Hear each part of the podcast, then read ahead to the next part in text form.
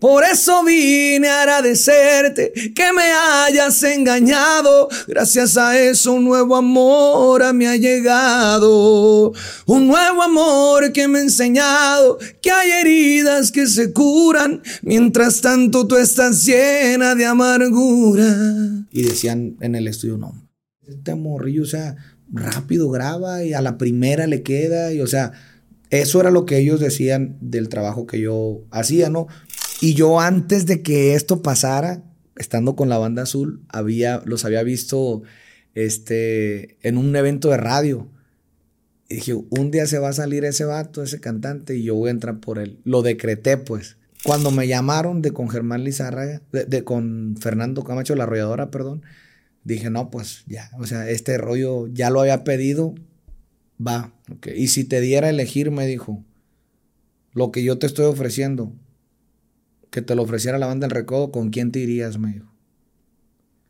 No, pues con la banda del recodo, le dije. No, como que no le gustó, porque pues yo tenía que haberle dicho que con la arrolladora, con la arrolladora pues él, era, la arrolladora. Ahora me doy cuenta que en ti no hay inocencia. Tienes corazón de piedra, pues no te importó hacerme sufrir. Pues canté toda la tanda y terminamos de tocar y ya me fui yo al autobús. Eh, venga para acá, mijo, dijo el cliente. Me dice, ¿qué pasó? ¿No me conocen? Me dijo. Y yo me quedé callado. Yo soy tu papá, me dijo. Hey, ¿qué tal banda? ¿Cómo se encuentran? Los saluda su compa el Gafe 423, aquí trayéndoles un nuevo episodio de este podcast, La cara oculta de invitado, invitado de lujo. Me siento muy emocionado. Mi mamá se siente muy emocionada, mi esposa, por tener a este señorón. Josi Cuen, ¿cómo te encuentras? Compa, Muchas gracias. Primero que nada, un gustazo estar aquí eh, contigo compartiendo una experiencia totalmente diferente para mí y estoy bien emocionado, la verdad, de, estar aquí pues en este, en este podcast. Eh, y pues como te digo, una experiencia diferente, ¿no? Vamos a, platicar de lo que tú quieras y si yo te puedo hacer preguntas también, tú me dices. Adelante, esto es, esto es una charla, ¿eh? De hecho, es una charla, si tú quieres preguntar también, barra libre, como tal, no lo, no lo manejo como entrevista, me gusta que sea una charla entre dos personas que, se están conociendo, que se va cociendo la, la plática. Y pues muy emocionado, te lo digo en serio, por, tenerte aquí. He cantado muchísimas veces tus, tus canciones, no en la peda porque no pisteo, pero ahí. Ah, pero en el karaoke. Sí, sí, sí, en el Karaoke. No, pues un saludo para, para tu mamá, para tu esposa también, y qué bueno que les gusta eh, mi música, ¿verdad? Y que, y que pues han escuchado canciones de las que hemos cantado todos en la peda y, en el karaoke y de y haciendo segunda, ¿no? sí. porque a veces estamos ahí cotorreando, la, familia o los amigos están pisteando y pues yo estoy con, con mi café, pero pues ya saben que no, no ocupo una chelilla para, para tan, también Sí, sí, sí. Ah, qué bueno, qué bueno. Pues eso es lo mejor, la verdad. Josi, ¿cómo te fue en tu gira por Europa? Súper bien, la verdad. Pues ahorita estoy, de hecho, presentando un tema. Eh, aprovecho también la oportunidad y agradezco el espacio. Estoy presentando un tema eh, que se llama El lado equivocado. Precisamente este video lo hice en Francia. En, París, Francia, sí. Hice otro video que próximamente también lo vamos a tener ahí eh, de, de, Europa, pero en este momento pues estoy enfocado en el tema del lado equivocado, una experiencia bien bonita. Fueron como 14 días aproximadamente los que estuvimos por allá y la filmación y todo el rollo eh, pues bien, bien, bien distinto a, cómo corres un video aquí en México, ¿no? O en Estados Unidos, porque los permisos y las modelos, pues hablaban francés. Fue todo una aventura el poder lograr este video de, lado equivocado, pero sinceramente creo que el resultado fue bastante positivo y ahí va, ¿no? Creciendo poco a poquito las vistas en YouTube y también en las plataformas digitales las escuchas. ¿Y cómo surgió esta, este sencillo de lado equivocado? bueno, la, canción me llegó por medio de, un compañero, de un compañero, ex compañero, más bien ya ni siquiera está aquí conmigo. Y este, y me dijeron, ¿sabe qué, compa? Este tema me lo mandaron y y pues para que lo escuches, es un compositor nuevo. Y bueno, yo me, gusta escuchar todas las canciones, no necesariamente que sea de un autor eh, famoso o reconocido, ¿no? Obviamente que los autores reconocidos pues tienen más experiencia y de alguna manera pues prestas más atención a eso, ¿no? Pero cuando llegan canciones las escuchas y si en la primera escucha no, no sientes nada, pues la botas, ¿no? Este, pero esta canción desde que llegó la escuché, dije yo, órale, o sea, traía, traía... ¿Traía con qué? Ajá, sí. Me gustaba, me gustaba mucho la sencillez en la forma en la que dice el mensaje, ¿no? O sea, no, no están las palabras así que digas tú frufru, ni rebuscadas, ni así como que hay mm, poéticas, no, no, es lo que es, como uno habla y me fallaste y esto y no te creas importante, todo muy, muy así, pues, ¿sí me explico? O sea, como uno habla, pues entonces... Más coloquial. Más coloquial, ese lenguaje me gustó mucho y, sinceramente pues dije yo, vamos a, a, grabarla, a ver qué sucede y pues no perdemos nada, ¿no? Bendito Dios, eh, se logró bastante bien. Ah, hicimos unos pequeños ajustes porque venía con guitarra, eh, la maqueta y le hicimos unos pequeños ajustes para que cuadrara con la banda, le metí el acordeón, el bajo sexto, toda la banda y, creo que la interpretación eh, de cada instrumentación, de cada instrumento se logró perfectamente bien. Y quedó de maravilla. ¿Por qué decides grabarla en, París, hermano? Yo sé que es una ciudad hermosa, pero ¿por qué exactamente en París? Bueno, la, ciudad de París, todos sabemos que es la ciudad del amor y, y este y teníamos la, la, intención de hacer algo diferente, ¿no? Con este video hacer algo que fuera, ¿cómo te explico?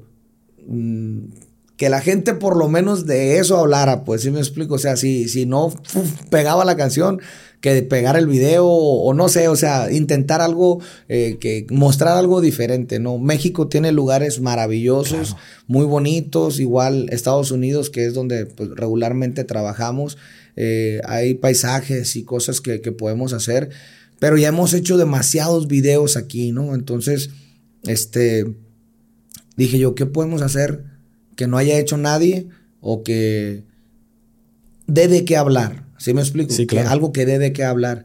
Y dijimos, pues vámonos a Europa o qué. ¿Lo hacemos? ¿Qué onda? Vamos, hay que planearlo, tum, tum, tum. Y empezamos a planearlo, el, el equipo de Stigma Films que les mando un saludo hasta Monterrey. Ellos son los que se encargaron de, hacer todo lo, lo, que de cuadrar todo lo... todo, todo, todo lo que fue permisos, etcétera. Tú sabes que es un rollo eh, la filmación de un video.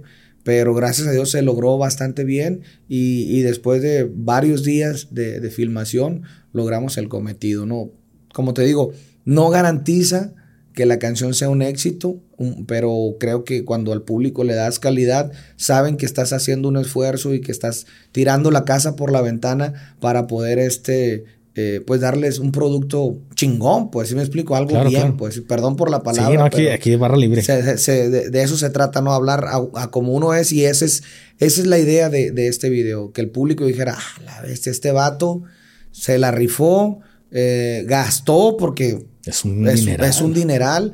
Este, y, y lo hizo por nosotros. O sea, lo hicimos por el público, para que vieran algo bonito, algo diferente y que, y que también sea aspiracional, ¿no? Porque la, la canción incluso, pues habla de un amor que se va y con el paso del tiempo todo, todo sana, o sea, todas las heridas sanan. Hay veces, pues dice el mensaje incluso, cuesta trabajo, no, me costó mucho trabajo, pero al fin entendí que al perderte a la vez salí ganando. Entonces, ese mensaje fue lo que a mí más me gustó de la canción, eh, porque pues todos hemos padecido en algún momento una decepción, ¿verdad? O sea, uno, o, una ruptura en donde pues sientes que te vas a morir, la verdad. O sea, yo estuve en depresión mucho tiempo eh, cuando mi, mi separación este, de, mi primer matrimonio, la pérdida del el entorno familiar, mis hijos. Eh, me costó mucho trabajo salir de eso, terapias, eh, un montón de cosas que tuve que hacer para poder decir, ok, ya pasó, aquí estoy de nuevo y para adelante. Qué difícil. Sí, sí, eh, sí me explico. Entonces, conecté, conecté rápido con la canción. Desde la primera escucha dije, oh, la vamos a grabar vamos a grabarla y la vamos a lograr. Y bueno, como te digo, no garantiza que sea un éxito, pero va caminando bien. Entonces, eh, parece ser que, no nos equivocamos. Creo que es pieza clave, ¿no? El, que el, cantante conecte con la canción para que también la audiencia pueda conectar, ¿no? Sí, definitivamente. Yo creo que, que este... Primero que nada, te la tienes que creer tú, la historia, para poder contarla. Al cantarla, poder contarla eh, pues y que tenga esa credibilidad, ¿no? Que el público crea lo que estás diciendo. Entonces, este, una canción donde uno no conecta, donde no has vivido una situación como esa, pues no sientes nada, la puedes cantar, porque la tonada, pero interpretar no. Entonces, esta canción es desde que escuchas musicalmente hablando, desde que escuchas el acordeón, está llorando el acordeón, pues, ¿sí me explico? Claro. El bajo sexto. Todo, o sea, eso, eso yo así lo quería. Tú lo elegiste. Yo, tal yo, cual. yo dirigía el acordeón, yo dirigía el bajo sexto, obviamente junto con el, con el director oficial, porque yo no, yo no sé de notas musicales, pero sí tengo esa, compa. Ese oído para- Dígale, ah, exactamente, ahí como que le falta, y, dígale, y que esto, o sea, hay un director musical que le mando un saludo a mi compa Alfonso de la Cruz, eh, Pecas, que él es el que aterriza todas las ideas que tengo, ¿no? En este momento eh, me ayuda con toda la cuestión de, las- de las grabaciones y todo eso. Y, y, como digo, pues no, no, no, le falta ahí más lloroncita, más, más brilloso, más esto, métale más, Más flow, ¿sabes diríamos. cómo decimos nosotros en el estudio? Más culeador, que se oiga así más. ok. sí, sí. Muy bien, más Se oye cuidador. feo, no, No, se pero- oye feo, pero son palabras que nosotros utilizamos que se oiga así más. Hay otra más fea, te la digo, ¿no? hay Sí, pedo. dila, no hay pedo, dice entonces- que se oiga así como más, más panochero. Dice. Esa palabra es de Sinaloa, hermano. Eh, ¿O- sí, sí, Porque bueno. nunca la había escuchado más panochero. No, no saben lo que significa. No, no, no, nunca la había escuchado, pero yo me imaginé otra cosa que aquí sí conocemos como, como eso. Pues. Piloncillo. Eh, ah, El piloncillo, por ejemplo, sa- ¿sabes lo que es el piloncillo, no? Sí, el es dulce. el dulce. Ah, bueno, en Sinaloa le decimos panocha ok, ok. al piloncillo. Ok, bueno, entonces a, a lo que, a lo que tú te refieres Es es, lo mismo. Entonces, eh, nosotros lo decimos, obviamente es un, es un, un léxico musical para, para decir que lo queremos así como con mucho sentimiento, con más feeling, con más... Eh, eh, ¿Sí me explico? Sí, o sea, claro. que se oiga así bien culiador, pues, ¿sí me entiendes? Que pegue, así que, que- se, que sí, se sí. oiga bien bonito, pues. Eh, estamos hablando Eh, Estoy diciendo una palabra vulgar, si tú quieres, corriente, pueden decirme a lo mejor, pero lo- nosotros nos expresamos de eso. ¿Para qué? Para que cuando tú escuches la canción, ay, su pinche madre, o sea, sientas eso, pues, ¿sí me explico? Sí, claro. No, nos- que no nos pase como cuando vamos con el doctor de que nos dice puros términos No médicos. y- entiendes nada. ¿Entendiste? Sí, pero al final. Nada, exactamente. Entonces, son palabras que nosotros ahí en el estudio, obviamente, nunca lo había dicho, ¿eh? No más que, pues, es, es- Entrando en es confianza. un podcast, sí, entrando en confianza y es un podcast diferente. Y, y- y, pues ese es el, el término que utilizamos. Quedó muy, muy bonita el bajo sexto, muy bonito el acordeón y ya cuando entra la banda, poderosa también. Muy bien. Muchas felicidades, Josi, por, por este éxito que estás teniendo. Muchas gracias. Desde el inicio de tu carrera, la verdad, te he seguido. Soy un fan de, de La Arrolladora. Me sé muchas canciones. Ahorita Muchas me gracias. podría poner a cantar aquí contigo, pero no hay que abusar. Josi, a mí me gustaría saber un poco más de cómo es que inicias en este mundo de la música. ¿Cómo, cómo se da el, el, el ser cantante, hermano? Bueno, a mí la música me gustó desde niño. Yo, mis hermanos, mi familia, mi- mis tíos, todos eh, se dedican a, a otras cosas que no es la música, pero todos tocan algún Algún instrumento. instrumento. La guitarra sobre todo, ¿no? Mi, mi mamá canta bien bonito, tengo una tía que en paz descanse cantaba bien bonito también. Este, pues lo poquito, mucho que yo sé de, de guitarra me lo enseñó mi hermano. Ellos cantaban en el coro de la iglesia de ahí de Culiacancito, que es un pueblo de, de donde yo soy. Y pues yo desde niño no me gustaba mucho ir a la iglesia, para serte honesto, me llevaba mi mamá de manera obligada casi, porque tenía que hacer la primera comunión. Y pues me llevaba, pero ya estando en la iglesia, pues ya disfrutaba la misa porque me gustaba mucho la música y oía cómo este, las mujeres cantaban, y Las los hombres, "Ah", y, y que era la misma nota, y yo decía, "Ah, ah".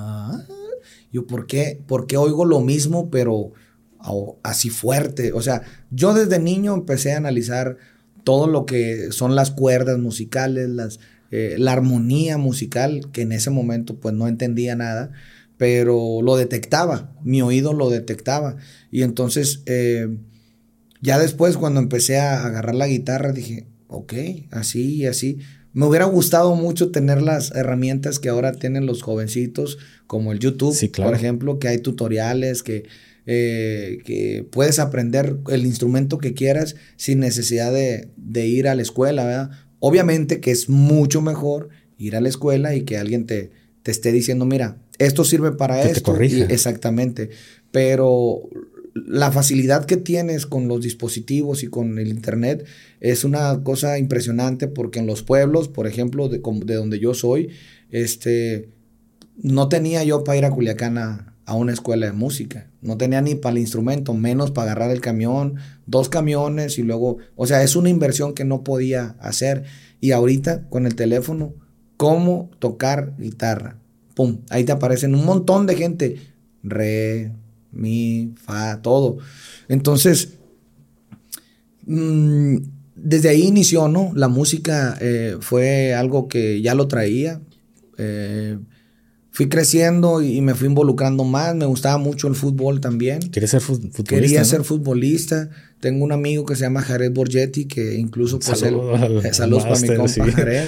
Este, él se inició aquí en, en Guadalajara en, el Atlas, en el Atlas. de Guadalajara, y pues yo era fan del Atlas en ese entonces. ¿Ya no? Ya no, ahora le voy a las chivas. Eso es todo.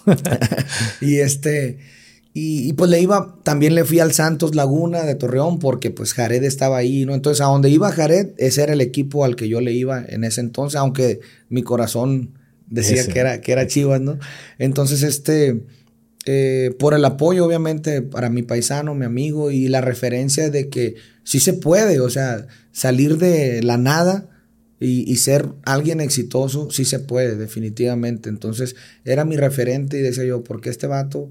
Porque ahí en Culiacancito, te lo digo, eh, y con mucho respeto, obviamente, para Jared, porque tiene una trayectoria impresionante y, y goleador, todo lo que todos sabemos de él, ¿no? Sí, claro. Pero ahí en el rancho había jugadores que a lo mejor el mismo pueblo decía, es que fulano es más bueno que Tiene más talento, sí. O sea, e, este vato corre más recio, este vato le pega mejor, no sé, ¿verdad? Que, el pueblo pensaba que eran más buenos que Jared.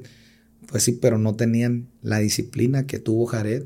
para entrenar, para entrenar, para sacrificar cosas, para estar en el momento donde tenía que estar. Todo lo que se requiere para el éxito, Jared lo tuvo.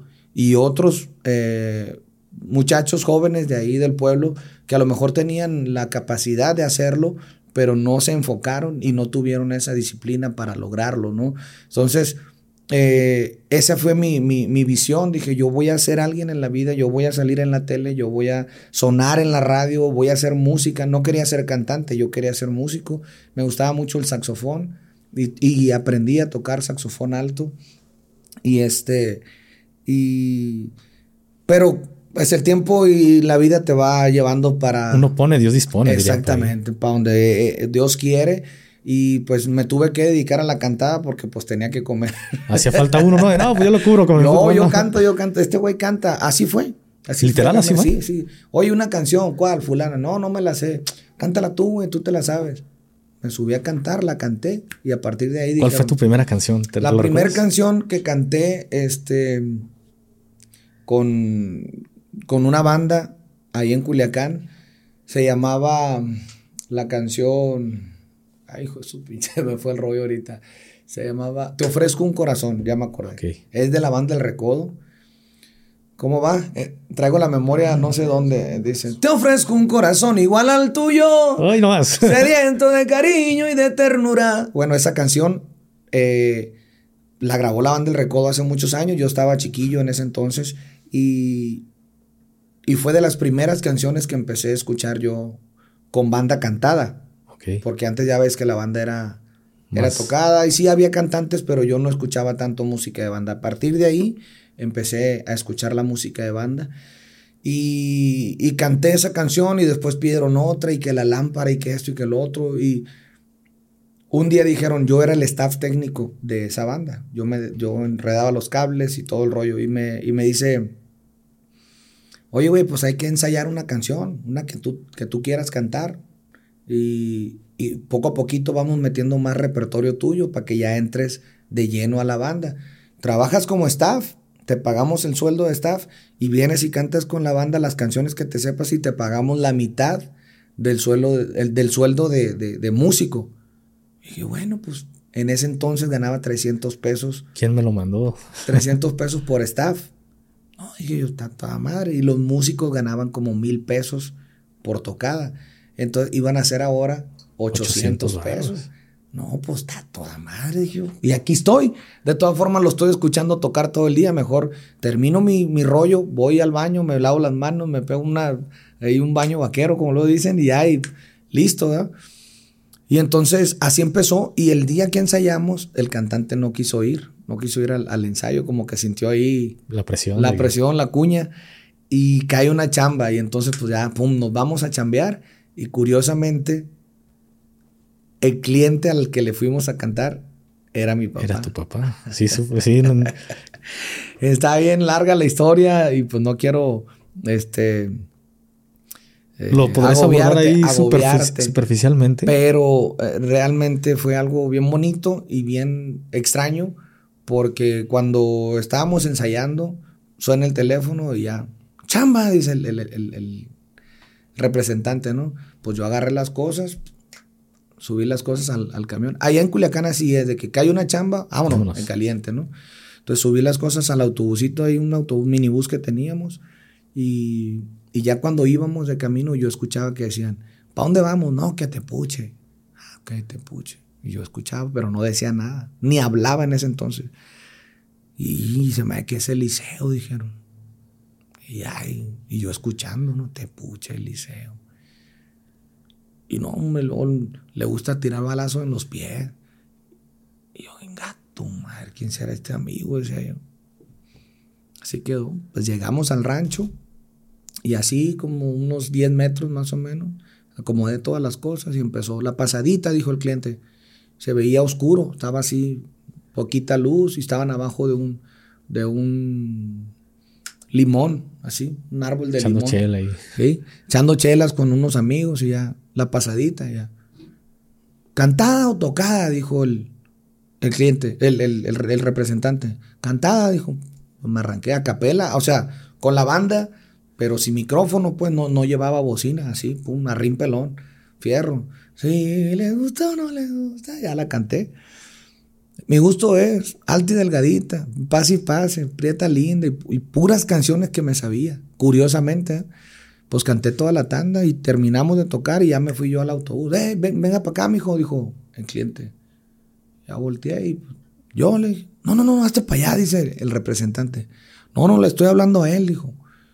Y ya pues me, me acerqué yo y me dice, ¿qué pasó? ¿No me conocen? Me dijo. Y yo me quedé callado. Yo soy tu papá, me dijo. No, ya sé, le dije. Ay, entonces, ¿por qué no me saludas? Me dijo. Y ay, pues yo le dije, pues le, di un abrazo, ya no le, no, le dije, es que está con sus amigos, le dije, pues yo no sabía si usted me iba a conocer, porque a mí no me tocó vivir con mi papá, pues, o sea, tuvo muchos hijos y yo fui el cuarto de mi mamá, pero como el sexto o séptimo de mi papá.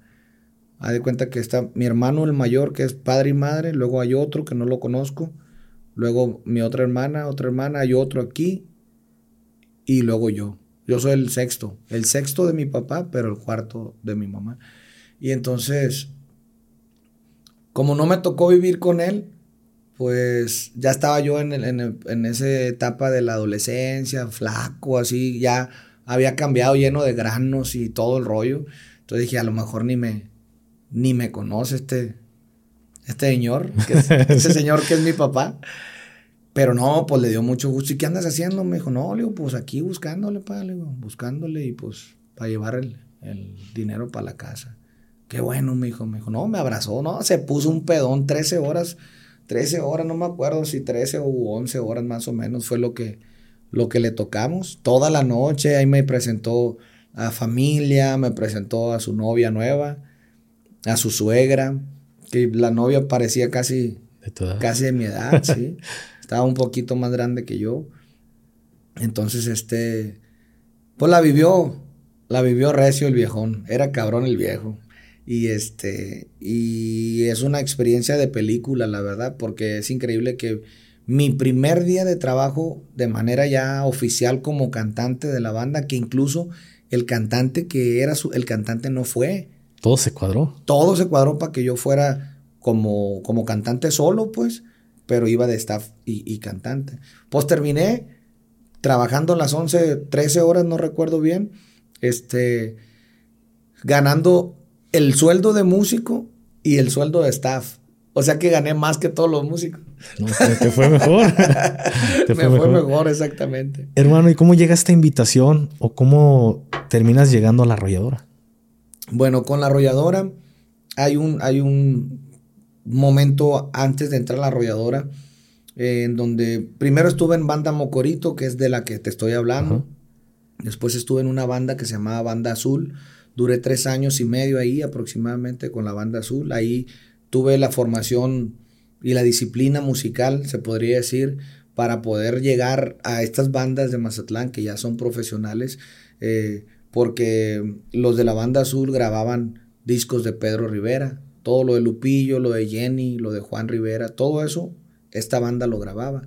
Los Rasos de Sacramento, Lorenzo de Monteclaro, muchos artistas que grababan en Culiacán, ellos eran los que grababan. Entonces yo escuchaba los sonidos, cómo era una grabación, cómo corría. Me tocó grabar en cinta, que pues a lo mejor los jovencitos de ahorita no saben lo que, de lo que estoy hablando, pero era pues otra época, ¿no? Entonces, esa disciplina musical pues me llevó a tratar de, perfeccionar lo mejor posible pues, mi trabajo, ¿no? Me decía uno de los que tocaba el trombón, cuando estés chambeando, o sea, en las chambas, canta lo mejor posible para que cuando vengas al estudio no batalles. Porque hay gente que no se preocupa por la chamba porque es en vivo y no pasa nada. supuestamente, ¿no? Pero cuando tú cantas bien, o sea, que, sí, que haces tu voz, que cantas bien, que tu voz la colocas donde es, la respiración, el matiz, todo lo que se ocupa, lo haces bien en la chamba, vas a venir al estudio y así vas a grabar. Entonces yo ponía atención, todo lo que cantaba ponía mucha atención. Y, esa disciplina me la enseñaron en la banda azul. Entonces eh, hay unos compositores, Juan Sandoval y Juan Leiva, que en ese entonces trabajaban juntos y empezaron a colocar temas con la banda El Recodo, con, con Germán Lizárraga. Y don Germán les preguntó, ¿no conocen a un cantante de allá de Culiacán que pues cante bien? Hay un morro, dijeron, ese morrillo está perfecto para aquí. Tenía yo 16 años, yo creo 17 aproximadamente. Y me llamaron, vine a Guadalajara, platiqué con don Germán, pero tenía 17, ya me acordé, pero tenía un contrato con Pedro Rivera. Entonces no, no entré a la banda hasta que cumplí los 18 años. Ya después de los 18 años se liberó el contrato y habían pasado varios meses. Dije, no, pues ya no, no me van a hablar.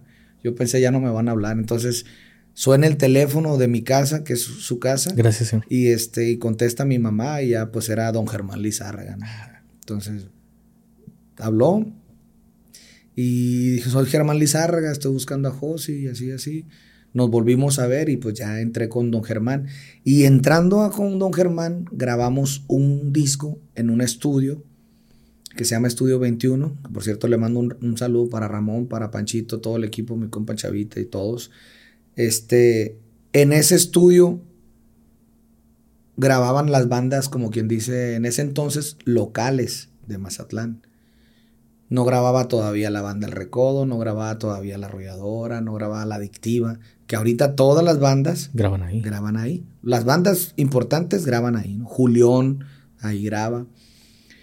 Y ellos iban empezando como estudio y don Germán les dio, se podría decir, la oportunidad de hacerles un disco y entonces me escucharon a mí cantar y decían en el estudio, no mames, este morrillo, o sea, rápido graba y a la primera le queda y o sea, eso era lo que ellos decían del trabajo que yo hacía, ¿no? Pero como te digo, esa disciplina yo la traía desde, desde la banda. Así es.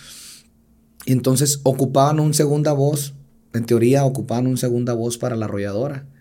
Y como yo grababa mi primera voz y mi segunda voz así, pues dijeron, ese morro está perfecto. O sea, Fernando Camacho le preguntó a Ramón, oye, güey, ocupo un segunda voz para acá, para la arrolladora. No, pues el Josi, güey. ¿Y quién es ese? No, pues trabaja con Germán Lizárraga, pero yo cantaba primera voz con don Germán. ¿Y crees que se quiera venir como segunda voz? Pues pregúntale, güey. Me llamaron y yo antes de que esto pasara, estando con la banda azul, había, los había visto este, en un evento de radio. Y dije, un día se va a salir ese vato, ese cantante, y yo voy a entrar por él. Lo decreté, pues. O sea, dije. Ya lo habías visualizado. Yo lo vi, yo lo vi, sí. Y cuando me llamaron de con Germán Lizárraga, de, con Fernando Camacho, la arrolladora, perdón, dije, no, pues ya. O sea, este rollo ya lo había pedido, va, lo voy a hacer. Y sí, tuve una reunión con ellos y me preguntó que si, qué artista me gustaba. La arrolladora, le dije, pero el recodo pues también me gusta mucho, le dije. Mm. Y si te diera a elegir, me dijo, lo que yo te estoy ofreciendo, que te lo ofreciera la banda del recodo, ¿con quién te irías? Me dijo. No, pues con la banda del recodo, le dije. Y el vato se quedó. No, como que no le gustó, porque pues yo tenía que haberle dicho que con la arrolladora, que con la arrolladora pues él, era, la arrolladora. Quedar bien. ajá, y me dice, ¿por qué me dices eso? Pues oiga, es que para todos los que nos dedicamos ahorita en este momento a la música, le digo, pues la banda del recodo es la banda del recodo, le dije. Y a mí me hubiera encantado estar ahí, pero pues yo agradezco la oportunidad y, pues voy a aprovecharla si es que están todavía interesados, le dije, pero esa es la respuesta, le dije, lo que, lo que es. ¿Fuiste sincero? Sincero, y yo creo que eso les llamó mucho la atención, ¿no? De alguna manera eh, fui honesto, fui transparente con lo que sentía desde un principio y al final, después de casi 15 años de estar con la banda, eh, te puedo decir que esa, eh, que esa honestidad de mi parte la, la, trabajé siempre y nos llevó a una relación bien bonita, laboral y, y sobre todo personal, ¿no? Que yo estoy bien agradecido de te puedo decir que los encuentro y nos vemos con mucho cariño, sé que me tienen mucho cariño, eh, los extraño como ellos me extrañan, nos vemos y hay una, hay una, una, eh, ¿cómo se puede decir? Pues un cariño, ¿no? Un cariño bien bonito que, que, no se va a terminar nunca porque los años que duré con la banda y que hicimos la historia de la que tú estás hablando juntos, pues es algo maravilloso, no, no, no sé si se pueda repetir o, o, nos va a tocar repetirlo de maneras pues ya separadas, ¿no? Pero lo que vivimos, ese equipo, ese, ese Dream Team, como luego dicen, de la arrolladora, que fue el éxito, así, premios y todo el rollo, ya no están, pues, ya no hay nadie ahí, quedan como cuatro o cinco músicos nada más, que son los, los viejos, ¿no? Entonces los jovencitos pues traen otro chip, no saben qué rollo con, con la cuestión del cariño, de la camiseta, todo eso, pues lo que uno le tenía a la banda. Y bueno, pues es otra generación, ahí les tocará chambear y, demostrar también, ¿no? La capacidad. Mira, yo, lo digo con mucho respeto, y lo digo con mucho respeto para la, la arrolladora y muchas otras bandas, hermano porque yo soy bandero, soy de Jalisco y realmente Le gusta la banda. Nos, nos encanta Voy a quitar tantito los lentes. Dale, dale, hermano. Si que vemos ahí tus, tus ojazos. y lo escucho, lo escucho. Este, pero hay, hay, yo a veces lo siento de esta forma. Creo que sí es una banda, por ejemplo, la banda La, Arrolladora, pero cuando se sale Josi es, ya no es la banda La Arrolladora. Y lo digo con mucho respeto, porque pasó también aquí como con astilleros y creo que ya no es lo mismo había una canción, no sé si era la banda Astilleros la que decía, te guardaré en una, botellita. Esa era, ¿verdad? Sí, claro. No, hombre, esa rola, o sea, te hacía sentir, pues, si me explico. Fue, fue una cosa similar, ¿no? Yo creo que cuando un producto le gusta a la gente, los elementos que están, pues tienen que permanecer unidos, ¿no? Se ha visto en, en muchas ocasiones y este, y eso pues eh, sucede a lo largo de la historia. Nos vamos hasta los Beatles, es un ejemplo. Claro. Se separan los Beatles y ya no, ya no es lo mismo, ¿no? Pero son procesos que se tienen que vivir, se tienen que vivir porque nada es para siempre y, y, todo, se, algún momento se tiene que terminar, ¿no? Mi ciclo con la banda eh, se terminó, yo tenía inquietudes, tenía este, sueños también, ilusiones que ahí estando con la banda, pues no las iba a poder conseguir, ¿no? Eh, me pesaba mucho, te soy honesto, me costó mucho trabajo tomar la decisión porque le tengo mucho cariño a la banda y quería estar ahí, o sea, yo era mi banda, pues sí me explico, o sea, era eh, la banda que yo quería y la banda que defendía capa y espada, pero entendí los procesos de, la vida y los tiempos de Dios, se acabó, dije yo, ahí, muere, hasta aquí es mi, tiempo y, antes de que a lo mejor se torne incómodo para mí, estar trabajando de una manera incómoda y no dar el 100 de lo que yo, lo que yo sé que soy capaz de hacer, eh, o que ellos no quieran, no sé, o sea, antes de que se torne pesado, vale más, pélate cigarrón. Y que todo termine bien. Y que todo termine bien. Terminé mi contrato, tengo gracias a Dios todo en regla. Eh, como digo, tengo la fortuna de llegar, tocar el interfón, me abran la puerta y meterme hasta la cocina si quiero, sin ningún problema. Y esa dicha no todo el mundo la tiene, ¿no? Porque regularmente en las separaciones pues hay fricción, hay ruptura y, hay pleito, pues hay pedos. Entonces, en este caso yo no tuve ese, esa desconcentración para poder estar enfocado en lo que estoy haciendo ahorita. Hace un momento hablabas de las de la generación actual. Ajá.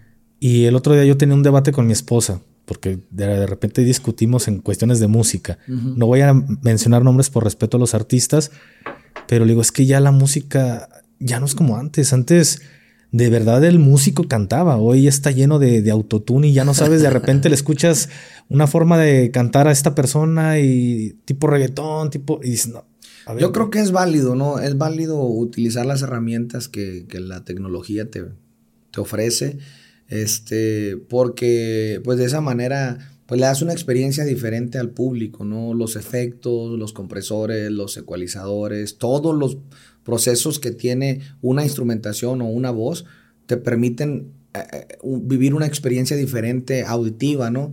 De alguna manera, por ejemplo, el, Dolby Atmos, que son, son nuevos eh, formatos auditivos, que es el futuro, pues, o sea, ahorita analiza, antes los carros salían con cassette, el estéreo con cassette, primero sin estéreo, tenías que comprar el estéreo, ponerle el cassette, ya después se hicieron discos, ¿verdad? El, CD, después los USB y ahora puro Bluetooth, porque todo está en el teléfono. Entonces, ya no vienen ni con estéreo los, los, los, los, los carros, es un ejemplo. En el futuro todos los carros van a tener ese, ese sistema de, Dolby Atmos porque, porque para allá apunta, pues, es el, futuro. es el futuro. Entonces, ¿qué es lo que quiere decir? Que todas las herramientas de, de la tecnología hay que sacarles provecho y es válido. Lo que yo creo que, que nos frustra un poco a los que hacemos música de, antes es que pues ahorita cualquier gente canta, dices tú, pero no cualquier gente pega. También. ¿Sí me explico? o sea, cualquier gente puede cantar, pero no porque lo arregles ahí en el autotune o todo lo que, todos los procesos, va a pegar. Para pegar se necesita otra cosa más que afinarte este ¿Y tú qué crees que sería? Pues el factor X, el que nadie sabe, esa conexión con el público, eso que, que no sabes qué es lo que qué es lo que tiene este vato, por qué le gusta tanto a la gente. Si canta tan feo. Carisma. Eso, ángel, carisma, conexión, este, no sé cuál es, no sé cómo se no sé cómo se llama ese algo, pero, pero eso es mm, este, lo que realmente se necesita para un artista. Olvídate de la tecnología, olvídate de que te afinen, olvídate que todo eso sale sobrando, se podría decir, porque de nada te sirve ser un perfecto cantante si no conectas con la gente. Y de nada te sirve utilizar todas las herramientas para que algo salga perfecto si tu música o el mensaje no va a conectar con la gente. ¿Sí me explico? Entonces, eh, yo creo que, no hay que frustrarse, al contrario, hay que adaptarse y disfrutar de lo vintage y disfrutar de la, de la modernidad, o sea, de lo, de lo nuevo. Por ejemplo, a mí me gusta mucho este, Bad Bunny, todos esos artistas nuevos, hay canciones que me gustan, no todas me gustan por lo que dicen las letras, que en esa parte yo creo que no tiene nada que ver con la cuestión musical, sino con la lírica. Y, en esa parte sí yo no comparto mucho, para serte honesto. Ahorita hablabas, por ejemplo, de Bad Bunny. Las groserías, todo eso que dicen. Hablabas de, Bad Bunny. Sabemos que Bad Bunny es una persona que ha pegado muy, muy fuerte y en Spotify. ¿Qué tanto les ha beneficiado a ustedes los músicos estas plataformas de, de escucha? Porque ya creo que es un poquito más fácil. Yo creo que es una herramienta súper importante, sobre todo para los talentos nuevos, porque este, o en desarrollo, porque tú tienes la oportunidad de hacer música donde quieras. Aquí en este cuarto, vamos a suponer, ¿no? En este estudio, tú pones un bajo sexto, una, lo grabas, una tuba y a como te salga el sonido, si es de calidad o no es de calidad, no importa porque lo puedes subir a la plataforma. Y la gente ahorita pues mm, realmente no aprecia tanto de lo que yo te estoy hablando, que yo soy fan de la calidad, que como te digo, de nada sirve, ¿no? Si la canción está buena, si se transmite un sentimiento, una emoción, puede conectar y no necesita ser la mejor producción, puede ser una producción económica y, y va a conectar. Entonces, ahí, por ejemplo, una disquera va a decir, no, hombre, eso es un cochinero. Eso, eso que estás haciendo es un cochinero, no me sirve porque no, no, eh, no pasa un estándar. Estándar de, la calidad, ¿verdad? O sea, ellos tienen un, un, estándar y pues si no llegas ahí, pues no te puedo firmar como disquera. Ok, no me firmes. Para eso está la plataforma. Y entonces mm, hay mucha música todos los días, hay muchas opciones que escuchar y obviamente pues los que tenemos la vieja escuela defendemos la calidad, defendemos el amor, defendemos eh, esas historias eh, desgarradoras, esas historias que de lo que nosotros, como nosotros nos enseñamos, ¿verdad? Pero hay que ser realistas y también eh, adaptarnos un poco a lo, a lo nuevo, ¿no? A lo que es las plataformas, la tecnología, la fusión musical, porque ahorita pues se mezcla Chana con Juana y con todo el rollo y no hay bronca, pues. ¿Cómo se llama el género? Música mexicana. Exactamente. Aunque traiga todos los elementos de banda, norteño, esto, lo otro, no importa. Lo que importa es que suene bien. Muy bien, exactamente. Ese es el rollo. Estaré por demás preguntarte esto, pero en algún momento, te digo porque ya me dijiste que en algún momento lo visualizaste, pero ¿pensaste en abandonar este sueño de algún día llegar a ser lo que eres hoy en día? ¿Abandonar? No, no, la verdad no. Siempre tuvo esa constancia. Siempre, siempre. Y yo lo he dicho muchas veces. Y este, pues todos tenemos relaciones, todos eh, como seres humanos ocupamos una pareja para, para vivir, para estar felices. Eso es lo que todas las personas creemos, ¿verdad? Y entonces, este, yo estoy muy feliz con mi esposa. Gracias a Dios tengo una esposa maravillosa, unos hijos bien bonitos. Los del primer matrimonio conviven con mis, con mis hijos. Qué bueno. Pero, eh, con, o sea, con sus hermanos, pues, todos juntos. Pero yo siempre he dicho, me puedo separar de mi esposa, pero de la música no. Puedo tener mil matrimonios, pero no más una música. ¿Sí me explico? Sí, claro. Entonces, el sueño fue claro desde el principio. Eh, ha ido creciendo conforme pasa el tiempo. Quiero más cosas, obviamente, pero nunca dejaría mi, mi, mi profesión. Esto es lo que me hace feliz, esto es lo que me hace sentirme vivo, esto es lo que me hace ser yo. Y para poder estar feliz con mi esposa, necesito esto. Hace días me estar fui. en armonía. Exactamente, porque, o sea, mm, ¿cómo te explico? Tú necesitas a ti nomás para vivir. ¿Sí me explico? Claro. Si se muere tu esposa, Dios guarde el hora. O tus hijos, Dios guarde el hora. Tus padres, la vida sigue. Nada más ocupa uno de uno mismo para vivir. ¿Sí me explico? No es egoísta, es simplemente la realidad. El día que yo me muera, mis hijos, mi esposa, mis padres, todo el mundo va a seguir viviendo y no va a pasar nada. Me van a extrañar, les va a doler, etcétera. Así como a mí me, me dolería mucho, Dios guarde el hora, perder un ser querido. pero realmente la única vida que te corresponde es la tuya. Ni la de tus hijos, ni la de tus padres, tus hermanos, tus... Nada.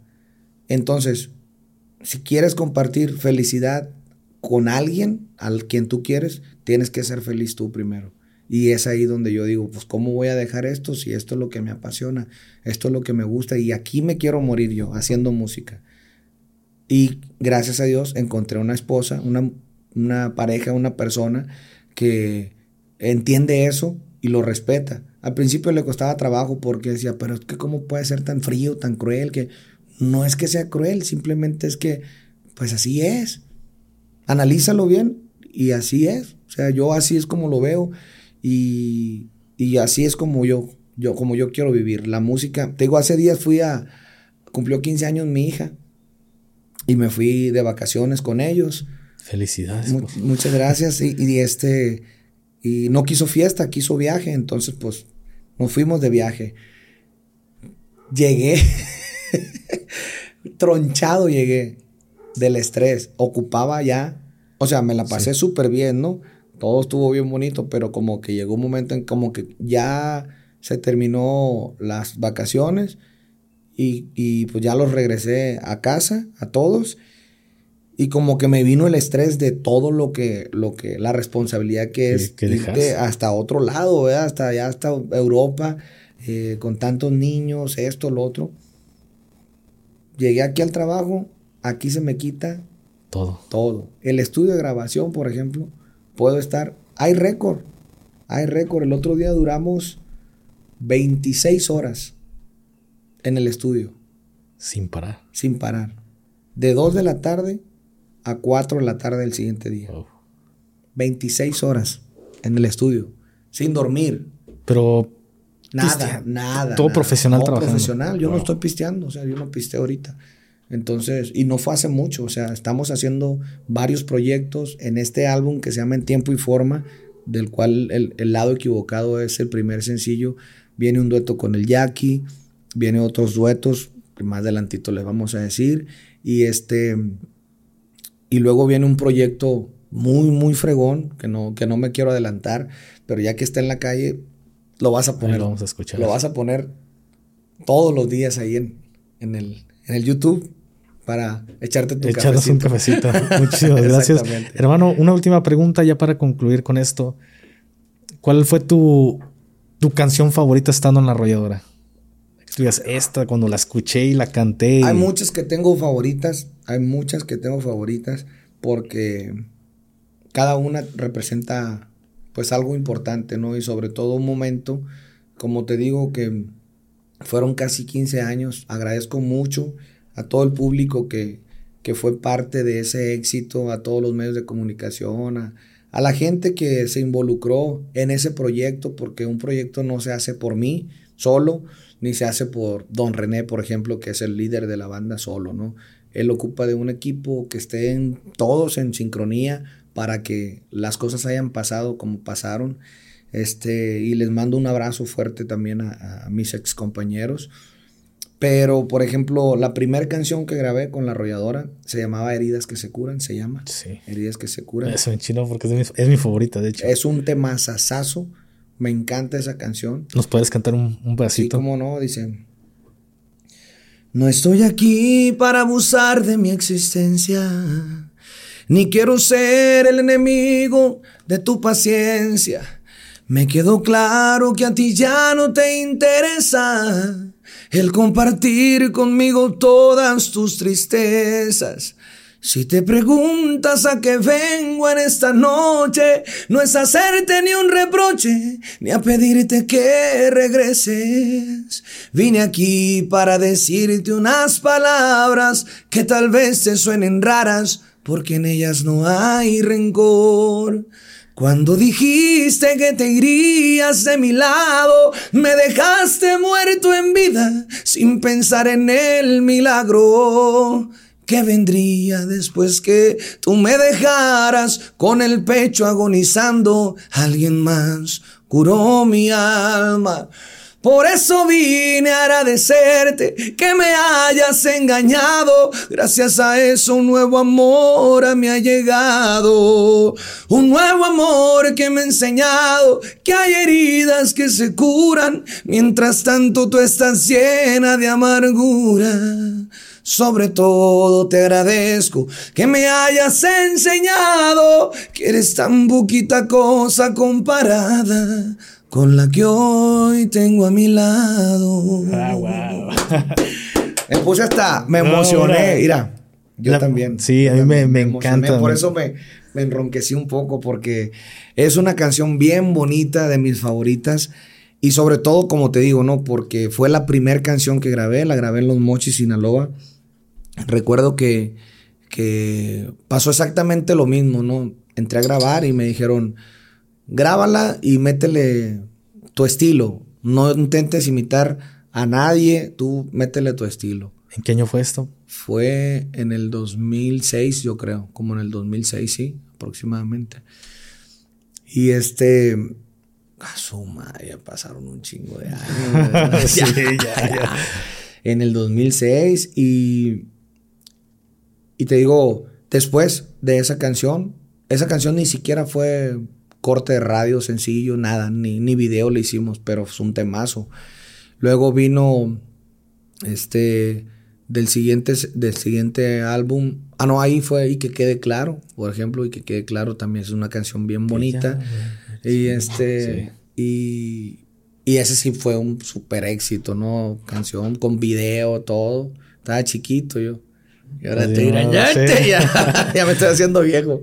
Y, y, este, y te digo, pero una de las canciones que más significan para mí es Niña en mi corazón, porque esa pues se la cantó mi hija y cuando estaba chiquita me la llevaba a los conciertos y lloraba la niña y yo junto con ella, ¿no?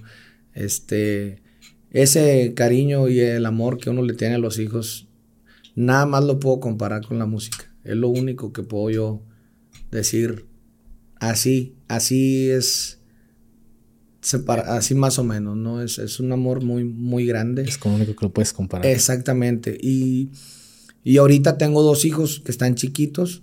La niña tiene tres años, ya la, la más grande tiene 15, luego 10, 10 y luego la más chiquita tiene tres y el niño va a cumplir dos ahora en estos días. Pequeñito, la edad de mi hijo. Ajá, va, va, a cumplir dos años. Pues me traen locos. Estos dos niños son los que ahorita Obviamente los grandes también, ¿no? pero, pero ya no es lo mismo. Eh, eh, porque... hay, hay evoluciones, es lo que digo, ¿no? Va cambiando los tiempos y, y pues ya los grandes ya nomás me hablan cuando ocupan algo, que se me descompuso esto. Ay, exactamente, ya no quieren que les des besos y todo el rollo.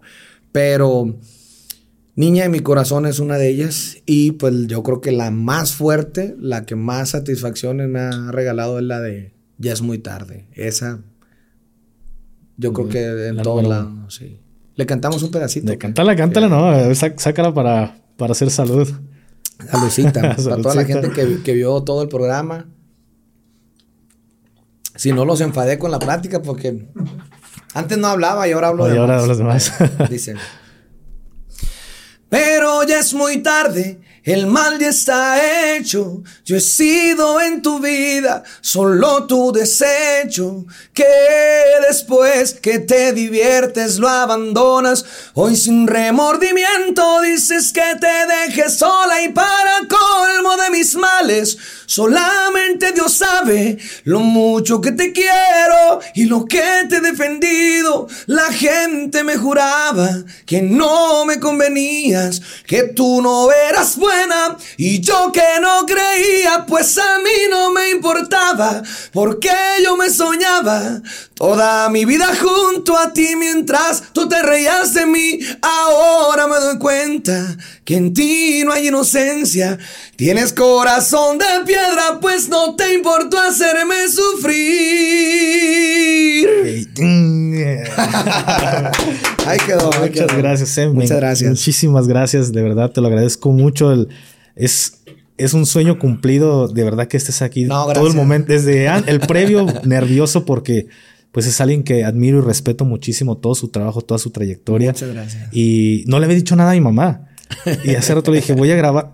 ¿Por ¿por qué no me dices? A, es más, a, ver, a ver, me gustaría ver si, si, a ver si por aquí lo puedo encontrar. Sí, no. Pero se enojó mi mamá. ¿Por qué agradezco mucho, de verdad. Hay mucho, mucho cariño en, en la calle, mucho cariño en, el, en, en la gente.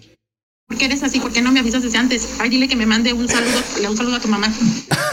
no, pero me, me, me, regañó mi mamá, pero. Claro que sí. Muchísimas gracias. Con eh. mucho gusto, claro que sí. Ahorita le mandamos el saludo y te digo, y agradezco de verdad.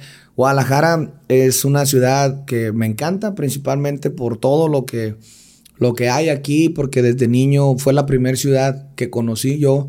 Este, tuve mi primera experiencia de, de, darle un beso a, a, una, a, una, a, una, muchacha aquí en, en, Guadalajara hace muchos años, ¿verdad? Y este, y vivía mi hermana aquí, vivió un tiempo mi hermana aquí, luego vivió una tía también, y era como que mi, mi ciudad donde yo podía escapar en las vacaciones era venirme a Guadalajara. Entonces, este, Mm, quiero mucho esta ciudad, te digo, me trae muchos bonitos recuerdos y ya cuando empecé a dedicarme a la música, pues ha sido una ciudad bien noble, muy cariñosa, eh, muy efusiva, de verdad, en todos lados se siente el cariño del público, chiquitos, grandotes, de todos, de, de, todas, de todas las edades. En un restaurante, en, un, en, un, en una esquina. Este, el otro día, por ejemplo, nos comimos unos biónicos ahí en el... No, Guadalajara me encanta, la verdad, me encanta. Si voy en el aeropuerto, todos lados, gracias a Dios, hay, hay, un, hay un cariño bien bonito de la gente de aquí, de, de todo el país, ¿no? Pero digo, Guadalajara es como que, como se que siente. se siente más, ¿no? Entonces, pues gracias pa, para, para tu mamá, un, un, saludo también y de verdad muchas gracias por la oportunidad de estar aquí en tu programa. No, gracias eh, hay mucha música nueva, como ya te lo dije, duetos, el álbum completo y obviamente pues en las presentaciones seguimos cantando pues estas canciones, ¿no? Los éxitos, las canciones por las que el público eh, pues me conoció y también en, en, en, agradecimiento se podría decir a, a, a, la banda a la que tanto quiero y duré tantos años ahí pues luchando por ella, pues ahora hay que luchar por este proyecto de su servidor que es Josi Cuen. Mucho éxito hermano Muchas y te agradezco gracias. muchísimo el, el que me hayas dado esa, esta oportunidad de ser parte de esta gira de medios que, que estás teniendo. Y les deseo mucho éxito a ti y a todo tu, tu no, equipo no, de muchísimas trabajo. gracias. Vamos a darle. Aquí estamos gracias. a la orden. Gracias, y hermano. nos vemos. Voy a estar el 31 de octubre aquí en, en Guadalajara. Ah, a lo mejor no, tiene, no debe tener fecha esto, pero voy a presentarme en, No. en, en, en Guadalajara, en el auditorio. Telmex, eh, en el auditorio, ¿cómo se llama? Benito Benito Juárez, Juárez. perdón. En fiestas de, de octubre. Así es que, pues ahí nos vemos primeramente Dios. Si Dios quiere. Y pues ya saben, mi gente, muchísimas gracias por haber llegado hasta este punto. Las redes sociales de nuestro invitado van a estar apareciendo en todo el video y también las vamos a dejar ancladas en la caja de descripciones. Si son huevonazos como yo, nada más le pican al enlace y se van directo. Se despide usted, su compa, el Gafe 423 y mi compa. Compa Gafe, su, su amigo Josi Cuen. Ahí estamos. Hasta la próxima. Bye.